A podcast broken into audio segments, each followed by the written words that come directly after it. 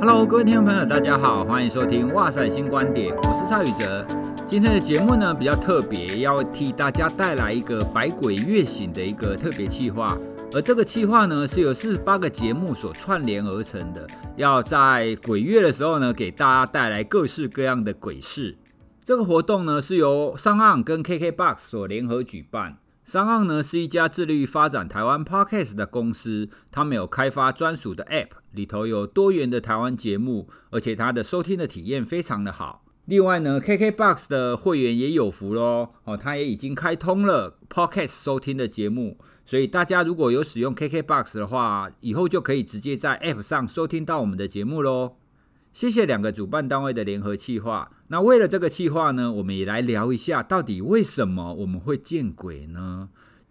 其实啊，我们大部分所听到的见鬼这个概念，其实我们所看到的那个鬼，通常都是一个人形，或者是甚至我们很常都是看到一个人脸。好像是不管是电视剧啦，或者是我们想象出来的东西，我们通常都是诶远远的看到有一个人形在那边，或者是你可能在窗户还是看什么地方，你看到一个人脸，然后就吓死了，说啊，快点鬼！但好像很少人会去观察这个所谓的鬼，他到底做了什么哈。好，那换句话说呢，所谓的见鬼都是你看到另外一个人的影像或人的脸。那我们在什么情况底下是有可能会感受到，或是看到一个？其实真正不存在的一个人形或者是人脸呢？好，那首先呢，要跟各位提出第一个可能性。那这个可能性呢，就是我们的大脑的活跃异常所导致的。其实啊，我们的所有的感官的知觉都是因为我们大脑活动所造成的嘛。好，不管是你看到东西，或听到东西，或想到东西，这一切都是我们大脑活动所导致的。好啦，那如果有的时候我们的大脑活动产生了一些异常，也就是说呢，不应该反应的地方，它反应了。这个时候就有可能会发生一些比较特别的情况。我要跟各位举的这个例子呢，是发表在 Nature 的期刊，二零零六年哈，有一个研究者他做了一个实验。这个实验虽然只有对象只有一个人，好，不过你想想看啊，只有一个人的研究，他可以发在 Nature 上，显然的，他的这个研究非常有贡献。然后这个研究呢，其实是他在帮这个二十二岁的女子。做大脑的检查，这个检查很特别，它是试着去激发这个女子的大脑，然后他测试测试说激发她大脑的不同状态，她会有什么样子的反应？好，那就在这个测试当中呢，他发现呢、如果你激发他某一个地方，这个人就会觉得我见鬼了。他们所测试的地方呢，是左脑的颞叶跟顶叶的交界处。这个地方呢，其实是掌管着我们人的一些感官的经验，好，跟我们的自我的感受等等的，因为它就在我们的动作跟体感觉区的旁边嘛，好，所以很多的我们的人体的感知，我们自我跟他人的这种感受，哦，都会跟这个颞顶叶交界处有关系。好，那这个实验呢，它就是这个研究者嘛，他就电击他左脑的颞顶叶的这个交界处。他们在几个不同的姿势下测试哦，比方说他们在其中一个姿势，就是在他躺着的情况底下，然后就电电这个地方，这个人就会报告出他觉得在他的背后背后一段距离的地方呢，他感觉到有人。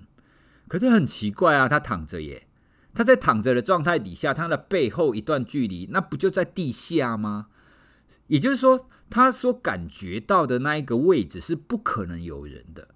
但是事实上，他就觉得说，我的背后感觉就有人在，好，所以这就是我们刚刚讲的，在一个不可能出现人的情况底下，他会有感觉到有人的这种感受，也就是说，他的真实的真实世界跟他的感觉是不太一样的啦。另外呢，他也尝试用坐着的姿势，同样的去刺激他左脑的颞顶叶交界处这一个地方。然后他又感觉到旁边有另外一个人，而且他感觉到另外一个旁边是男性哦，哈，因为这个个案是女性，他觉得另外旁边有一个男性也是用跟他类似的方法就坐在旁边，可是旁边明明没有人啊。然后接下来精彩了，他做了一个动作，也就是说他动起来了，哦，这个个案他动了。那当他这个个案动的时候呢，他是要拿一张卡片起来看，然后他说他觉得旁边的那一个男性就来阻扰他了。换句话说呢，当他有动作的时候，他旁边这个看不到，但实际上感觉得到了这个人，他也产生了动作，而且是要来干扰他。好了，大家听起来是不是很恐怖？我不动的时候，他也不动；只要我一动，他就要来干扰我。所以，如果一般人有这种感受的话，啊，你根本就见鬼啊，对不对？这样子的感受呢，的确是可以透过我们的大脑激发所产生出来的。也就是说，我们有可能在某一些特定的状态底下。我们的大脑颞顶叶交界处不知道为什么呢，它可能就激发了。那激发的状态底下呢，就会出现我们刚刚讲的这种类似幻觉，有一个人形在那边的感受。那关于这个颞顶叶交界处啊，我要跟大家提一下，其实有一些研究发现，我们的做梦。哦，就是我们做梦的时候呢，在这一个区域也会非常的活跃。那做梦是什么呢？就是你在睡眠当中，你会有很明显的一些视觉或感受的影像嘛，或是感觉嘛。那换句话说呢，这个脑区它的确会带给我们很多的主观体验。那这个体验呢，就甚至包含了我们讲刚刚所讲的幻觉。所以从这个角度来看呢，有可能我们所说的见鬼。它其实是我们的大脑所不正常活跃所产生的一个现象。好，那这个是要跟各位提出来的第一个解释哈，就为什么我们会有这种见鬼的感受。第二个呢，我要先跟大家聊两个案例哈。那第一个案例呢，其实在台湾的南部还蛮有名的哦，也曾经翻拍过电影，就是人面鱼传说。传说啊，在某一天的晚上，然后有一群人在一个水库旁边钓鱼。那钓完了鱼，他们就在那边烤鱼吃啊。那烤鱼吃烤完以后，大家在那边吃鱼。那突然有其中一个人就听到一个声音，他就问说：“鱼吧好假不？”哦，他就问说：“鱼肉好不好吃？”然后这个就吓一跳，他就看其中一条鱼，哈，他们烤好的鱼，他发现鱼皮呀、啊，就烤完以后就是有那种不规则的那种纹路嘛，他就觉得那个鱼皮的纹路上面有一个人脸。所以他吓一跳，他要叫大家赶快看，说哇，你看啊，那个鱼的表面有个人脸啊，所以大家都被吓到。然后吓完之后，大家赶快跑啊，跑回去，大家很多人就生病啊，甚至还有人死掉。好，那这个就是一个人面鱼传说哈，就是在鱼的表面上哦，看起来好像一个人脸。那第二个呢，是比较轻松有意思的一个传说，大家先想看看，你愿意花多少钱买一片吐司呢？好，那现在不是有很多声称很好吃的吐司吗？不过这一片吐司比较特别哦，它在二零零四年在网络上拍卖，用两万八千美元卖出去，也就是说折合台币呢是八十几万元。好，各位，你会花八十几万元买一片吐司吗？好，那当然这片吐司不是一个普通的吐司啊，这片吐司很特别。有一个美国的妇女啊，她有一天早上在烤吐司的时候。那烤好烤完以后，他要吃的时候，等吐司放他嘴边的时候，他哇，就都妈的，他发现这个吐司烤起来的纹路，原来是一个圣母玛利亚的样子哦，所以啊，他要觉得说，哎，我的吐司烤出圣母玛利亚的图案来，这个太特别了哦，所以啊，他就把这个吐司封起来，然后就拍照啦，然后上上传到网络拍卖，最后就是卖了八十几万的台币。那这两个例子啊，其实都有一个共通的特性。就是从一些杂乱的纹路当中，你会发现一些特征，而这个特征呢，刚刚好就是我们的人脸。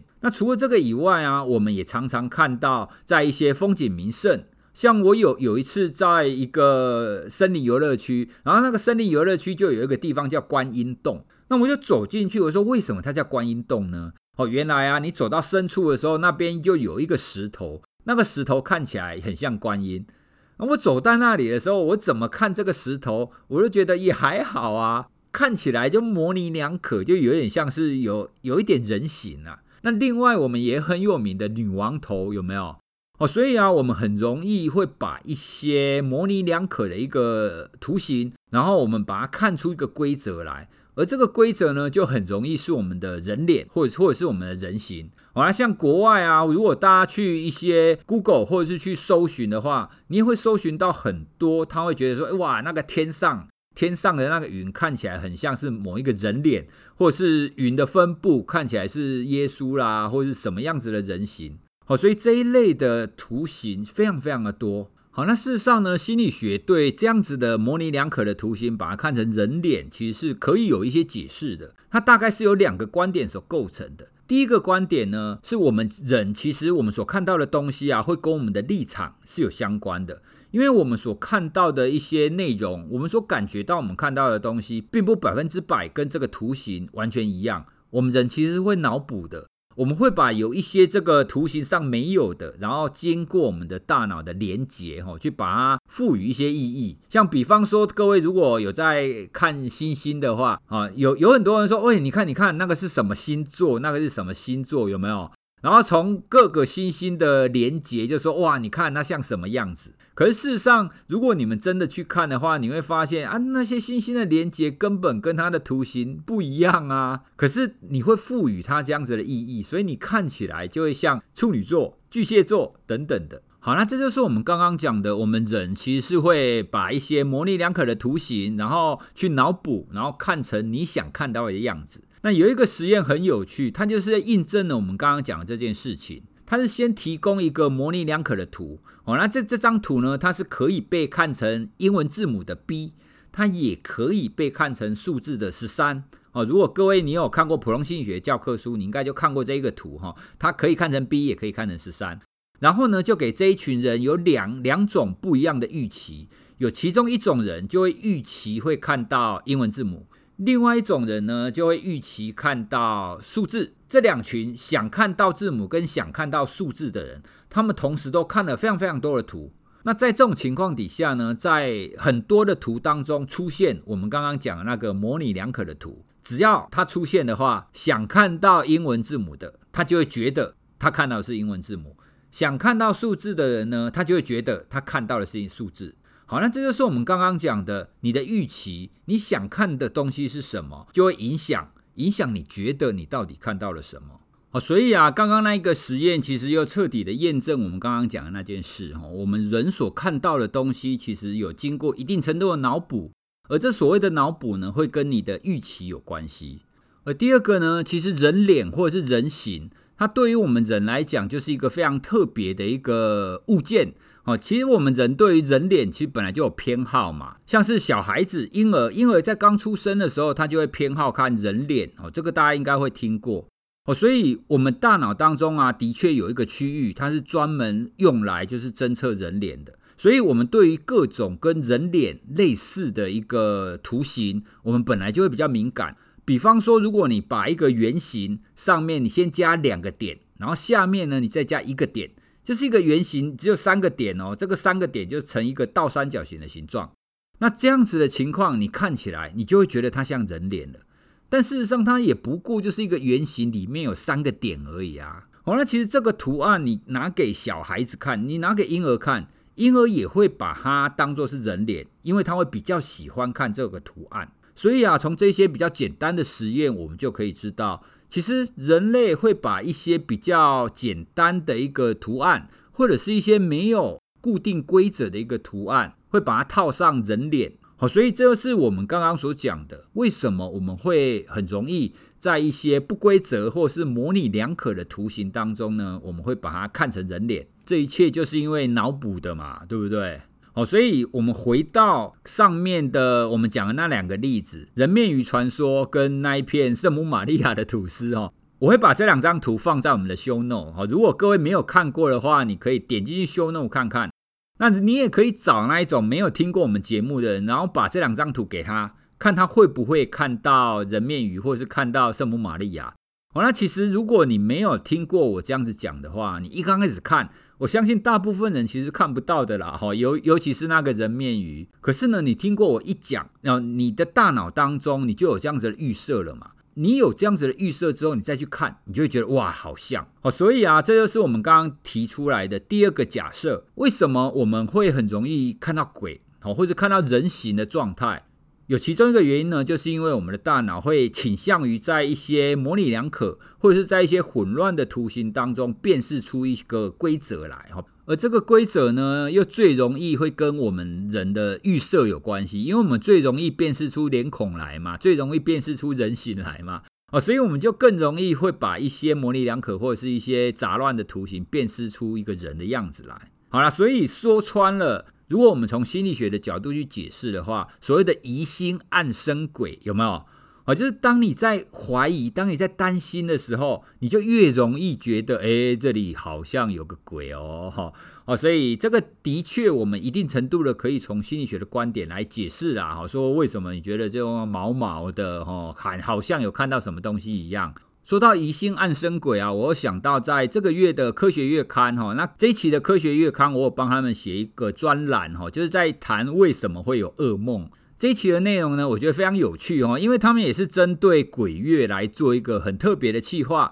哦，包含是我刚刚讲的为什么会噩梦啊，然后有谈心理学为什么会有这种恐惧的现象，那为什么会尖叫，还有一篇我觉得超有趣的。他请物理学家来思考，物理学的角度来讲，为什么会有鬼呢？鬼是符合物理现象的吗？好了，那当然我知道，就是人鬼殊途嘛，哦，阴阳不同界，你用物理现象来看看待鬼，看起来好像很奇怪。可是我觉得有的时候，我们从这种从物理的角度去思考的话，你就会觉得这件事情还蛮有趣的哈，所以非常推荐大家可以去看看哈这一期的科学月刊。好，那我们这一次呢，跟科学月刊有一些友情合作啦。好，所以我们会在 show note 里面放优惠的链接。如果各位想要购买这一期的科学月刊的话，请点我们的优惠链接，你就可以有优惠价喽。哈，好啦，那我为什么要提到科学月刊呢？因为我接下来要谈的就是恐惧这件事。所谓的恐惧的情绪啊，大家会觉得这是一个负向情绪哈，因为大家都不想要一直害怕嘛。然后你在处于恐惧的当下的时候，不管是心理状态还是生理状态，都会觉得不好受。可是事实上啊，恐惧这个情绪对生物体来讲是很重要的，它是要帮我们去记得什么东西是对我们有害的，什么东西是我们所害怕、我们不想要接近的，所以你才有恐惧嘛。但是也因此，就是你只要恐惧某一个物体，你对它的反应就会非常非常的大。这个反应就是希望你可以尽快的离开它哦，不然如果你恐惧的这个物体或者这个生物是会杀害你，或者是会对你的生存有威胁的时候，你不赶快跑，你就没有办法繁衍下来啦。所以恐惧的情绪在生物演化上，我们可以去看待它啦哈，因为你只要恐惧情绪强。那你就会尽可能的去避免所有伤害你的这一些刺激，所有会伤害你的这些物质。那这样子你就比较可以活下来嘛，对不对？可是问题是在我们现在的文明生活，基本上没有什么太威胁人类生存的一个生物了啦，哈。所以变成会威胁人类生存的是什么？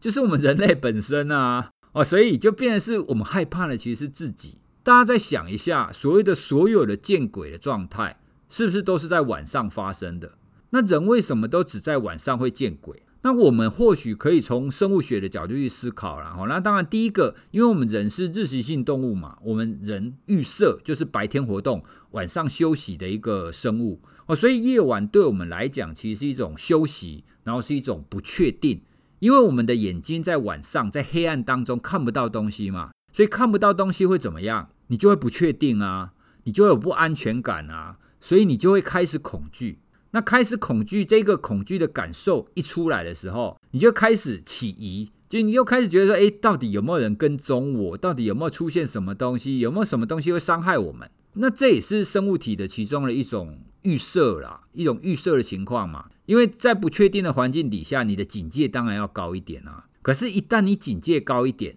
然后你又想到，你又知道见鬼这件事的时候，那这个时候就会出现我们刚刚所讲的预设喽。因为你希望你不要见鬼，可是你越希望，你的脑海当中啊，就会越出现那样子的一个形态跟模式。然后就进入我们刚刚前面所讲的，你明明不想看到，但问题是，当你的预设的那种形态已经出现的时候，你就会越容易把一些奇奇怪怪的东西，把一些模棱两可或不规则的东西，都会把它看成人形，把它看成人脸。好，所以在晚上我们会很容易见鬼。有其中一种说法，你也可以从这个方向去看呐。所以从这样子的一个心理学的解释里面，其实我我们也可以看到有很多就是自己吓自己的，有没有？哦，在晚上走走走走，可能你就尖叫啦，那到底是什么东西？以为自己见鬼了，但事实上呢，也只是自己看错了某一个东西而已。